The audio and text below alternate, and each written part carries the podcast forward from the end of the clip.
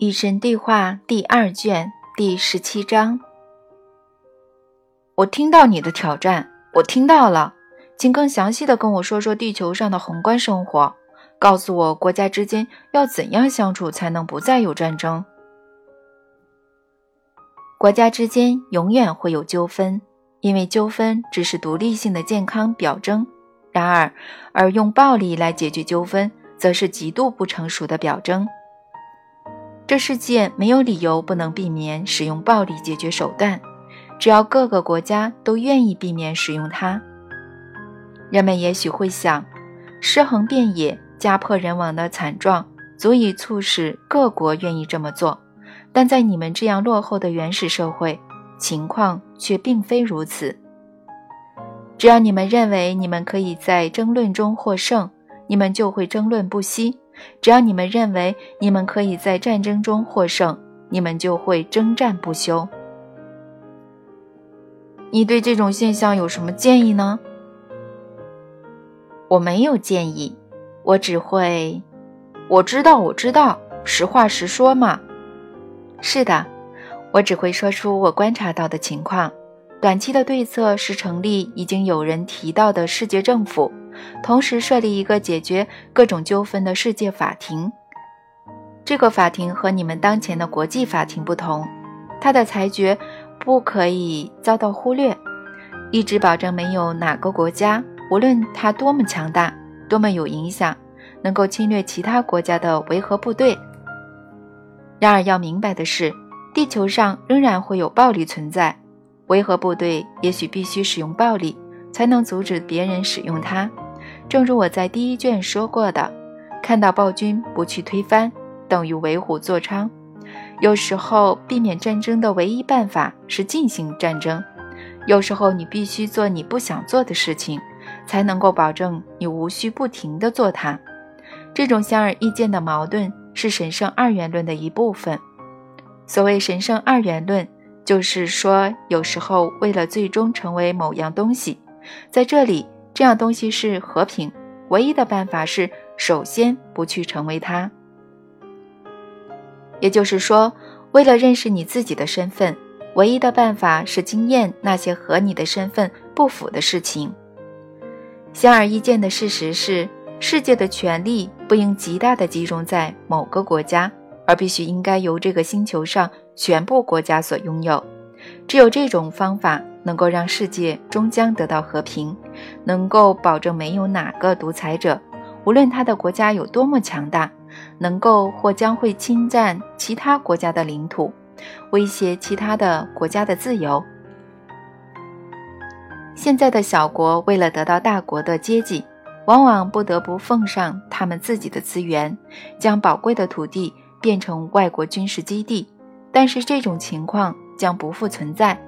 在这种新的体制之下，小国的安全将不再倚仗那些趾高气昂的大国，其他国家都将会是他们的后盾。假如有个国家遭到侵略，全部一百六十个国家将会挺身而出；假如有个国家受到任何方式的暴力或威胁，全部一百六十个国家将会群起反对。同样的。各个国家将不再受到经济上的威胁，不再受到强势贸易伙伴的敲诈，不再需要达到指定的标准才能获得外国援助，也不再需要被迫采用指定的行为方式才能够有资格获得简单的人道主义支援。然而，有人会说，这种全球的政府体系将会侵蚀各个国家的独立地位和发展空间。实际上，情况恰好与此相反，而这正是那些通过武力而非法律或正义来保障其独立地位的大国所害怕的。因为到时大国再也不能为所欲为，所有国家意见都必须得到同等的尊重。到时大国再也不能控制和囤积世界上大部分资源，而必须更加平等地分享它们，让它们更加容易被获取。更加平均地让全世界人民享用他们的好处。世界政府将会让世界变得公平。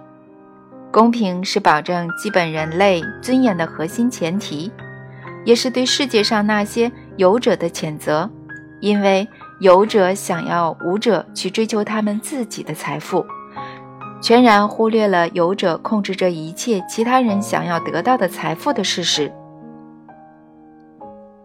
可是听起来，我们好像是在谈论对财富进行重新分配。这些人确实想要得到更多，并愿意为此而奋斗。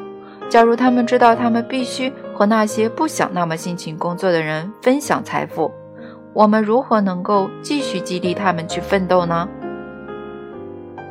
首先，问题并不在于有些人愿意努力工作，而有些人不愿意，这是将问题简化的说法，通常是有者提出来的。与其说问题在于意愿，倒不如说在于机会。所以在重组社会秩序的过程中，真正和首要做的是确保每个人和每个国家拥有同等的机会。只要那些现在拥有世界大部分财富和资源的人和国家不肯松手，这种情况就不可能出现。是啊，我刚才提到墨西哥，并不是想要侮辱其国格，而是认为该国是这方面的典型。几个有钱有势的家族控制着整个国家的财富和资源，这种局面已经持续了四十年。选举在这个所谓的西方民主国家中变成了闹剧，因为数十年来这些家族控制着同一个政党，力求不会出现强大的反对势力。结果呢，富者越富，贫者越贫。如果有人斗胆敢提出将每小时工资从一点七五美元提高到三点一五美元，富人就会指责出他们对穷人已经仁至义尽，提供工作岗位和提高经济收入的机会。可是得到最多好处的其实是富人，那些在国内和国际市场销售产品的企业家赚取了大量的利润，而支付的劳动成本却很低廉。美国的富人知道这是事实，所以许多美国的权贵将他们的工厂迁移到墨西哥和其他国家。在这些国家里，低薪的工作被认为是农民的良机。与此同时，这些工人在有害健康和毫无安全可言的环境中卖命。可是，当地政府由少数从这些企业的利润中揩油的人控制，坐视不理，卫生标准、安全标准。和环境保护在那些国家的工作场所根本是不存在的。地球没有得到照顾，人民也没有。他们被要求生活在河边的破房子里，就在河里洗衣服，有时往里面排些粪便，因为室内排水系统通常也不是他们拥有的设备。这种漠视平民百姓的做法造成的后果是，人民买不起他们亲手所造的东西。但富裕的企业家毫不在乎，他们可以将商品运输到其他普通人买得起的国家。然而，我相信这些富人的变态做法终将会害了他们自己，造成各种严重严重的后果。不仅墨西哥如此，凡是有人受压迫的地方也将如此。只要有者继续打着提供机会的旗号剥削舞者。各国的革命和内战是不可避免的，国与国之间的战争也是不可避免的。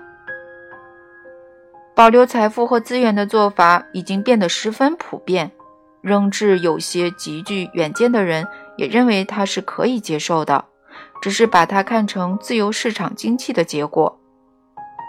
然而，正是由于世界上富裕的个人和国家拥有太多的权利。这种虚假的公平才会出现。实际上，现在世界上绝大多数人和国家得到的待遇是不公平的，甚至连他们想要获取当权者已经达到的成就的想法，也遭到打压。这里描述的政府体系将会把大量的权力从资源丰富者转移到资源贫乏者，促使这些资源本身被公平地分配。这些会让当权者害怕。是的，所以解决这种乱象的办法，可能是一种新的社会结构，全新的世界级的政府。你们有些领袖足够有远见，足够有勇气，他们倡议开始这样的新世界秩序。乔治·布什就是这样的领袖。虽然当代社会不愿或者不能承认他是个有智慧、有眼光、有良心、有勇气的男子汉，但历史将会给他正确的评价。苏联总统米哈伊尔·戈尔巴乔夫也是这样的领袖。他是第一个获得诺贝尔和平奖的共产主义国家领导。他推动了巨大的政治改革，彻底终结了你们所谓的冷战。你们的总统卡特也是这样的领袖。他请贝金先生和萨达特先生坐下来，签署了人们做梦也不敢想象的埃及以色列和平协议。现任美国总统多年之后，他仍能够三番两次地阻止生灵涂炭的局面出现，而他的办法是简单的说出一个简单的真相：每个人的观点都值得聆听，每个人的人格都值得尊敬。这些勇敢的领袖都曾化解迫在眉睫的战争危机，都曾倡议和推动背离主流政治结构的群众运动。然而有意思的是，他们都是在任期仅满一届的时候就被那些他们试图提升的人民给弄下台。他们在国际极受欢迎，在国内却遭到毫不留情的拒绝。据说人们在自己的家里是没有威严的。这些人会有这样的下场，是因为他们的眼光比他们的人民远大得多。那些人民目光短浅，只顾眼前的利益，完全想象不到这些更宏伟的抱负能给他们带来多大的好处。所以，每个敢于挺身而出、呼吁当权者停止压迫的领袖，也都会遭到打击和污蔑。这种情况将会一直存在。直到出现长期的解决方法，它并不是正直的方法。那种长期的解决方法也是唯一的真正的方法，是新的觉悟、新的意识，是一体的觉悟和爱的意识。人们追求成功或者追求最大的发挥生命的价值，不应该是为了得到经济或者物质的回报，这是摆错了两者的关系。正是这种错位的顺序。造成了所有我们在这里讨论的问题。当人们追求伟大的动机不再跟金钱有关，当所有的人经济来源和基本的物质需求都得到保障，他们依然会追求伟大，但动机与现在完全不同。这种新的动机将会加强人民的力量和决心，产生真正的伟大。而不是现在这种动机催生的如过眼云烟般轻薄的伟大，但过上更美好的生活，为我们的孩子创造更美好的生活，为什么不是好的动机呢？过上更美好的生活确实是合适的动机，为你们的孩子创造更美好的生活确实是好的动机，但问题在于，更美好的生活是什么呢？你们如何定义更美好呢？你们如何定义生活呢？如果你们认为更美好，也就是更大、更好、更多金钱、权利、性爱和物品，包括房子、车子、衣服、唱片等等。如果你们认为生活就是你们目前所处的从出生到死亡的过程，那么你们再怎么努力，也无法走出这个使你们的星球陷入困境的怪圈。然而，假如你们认为更美好是更完整的经验和表达你们最高贵的存在状态，而生活是永恒的、持续的、无止境的存在过程，那么你们也许能够找到出路。累积再多的身外之物，也创造不了更美好的生活。你们大多数人懂得这个道理，所有人都明白这个道理。然而，你们的生活。以及你们在生活中做出的决定，却总是跟这些身外之物有关系，总是想要得到更多。你们为身外之物而奋斗而工作，当你们得到想要的东西之后，就再也不肯放手。大多数人的动机是获取和拥有那些身外之物，有些并不在乎身外之物的人，则能够轻易地放走他们。因为你们现在认为伟大就是累积世界能够提供的各种东西。所以，世界上所有人都处于不同层次的挣扎之中。第一类人数量最多，他们依然在为简单的物质生存而挣扎，他们的日子充满着焦虑的时刻和绝望的算计，他们的精神关注着各种基本的生活问题：会有足够的食物吗？会有地方住吗？我们会挨冻吗？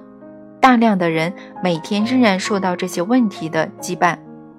每个月都有成千上万的人仅仅由于缺少食物而死去。第二类人数量较少，他们的基本生活有了合理的保证，但仍然挣扎着想要得到更多东西：中等水平的经济收入、朴素但体面的家、更美好的明天。他们努力工作，他们为未来如何和是否能够出人头地而烦恼。他们的精神充满着这些迫切的、忧心忡忡的问题。第三类人数最少，他们想要的东西全都有了。实际上，前两类人想要的一切他们都有，但有意思的是，他们大多数人依旧想要得到更多。他们想着的是如何保有他们已经获取的一切，以及如何增加他们的财产。除了这三类人之外，还有第四类。这类人数量最少，实际上这类人为数极少。这类人对物质的东西毫无需求，他们关注的是灵性的真相、灵性的实在和灵性的经验。这些人认为生活是一次灵性的邂逅，是一段灵魂的旅程。他们举此来对所有人类事件做出反应，他们以此来理解所有人类经验。令他们挣扎的是对神的追寻。对自我的实现，对真相的表达。随着他们的进化，这种挣扎不再是挣扎，而是一个过程。它是自我定义而非自我发现的过程，是成长而非学习的过程，是存在而非行在的过程。寻找、奋斗、探索、追求和寻觅的理由变得完全不同，形式的理由被改变了。行事者也被改变了，理由变成了过程，行事者变成了存在者。从前，人们在生活中寻觅、奋斗、努力工作的理由是获取世俗的东西；现在的理由是经验神圣的东西。从前，人们关注的主要是身体；现在，人们关注的主要是灵魂。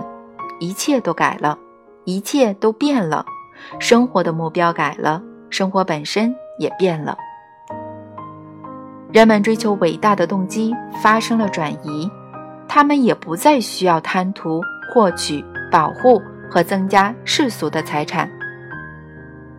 人是否伟大，将不再以他累积的财富来衡量，人们将会正确的认识到，世界上的资源属于全世界的人民，承蒙神的厚爱。这个世界拥有的资源用来满足所有人的基本需求绰绰有余，到时所有人的基本需求都将得到满足，每个人都将会以此为心愿，再也无需强制任何人交税。你们将会全部同意把百分之十的收入拿出来资助那些收入较低的人，再也不会有成千上万的人做事，另外成千上万的人饿死。不是因为缺少足够的食物，而是因为缺少足够多的善意，去创造一个确保人人能够得到食物的简单政治体系。等到你们改变追求伟大的动机，重新定义伟大的那天，你们现在的原始社会里屡见不鲜的道德败坏现象将会永远的消失。这是你们的新动机，去成为我要你们成为的。展现神性的肉身。当你们选择了你们的真实身份，也就是神的化身，你们将不会再采取非神的行动。你们将无需给轿车保险杠贴上这样的标语：“神啊，让我免遭你那些信徒所害吧。”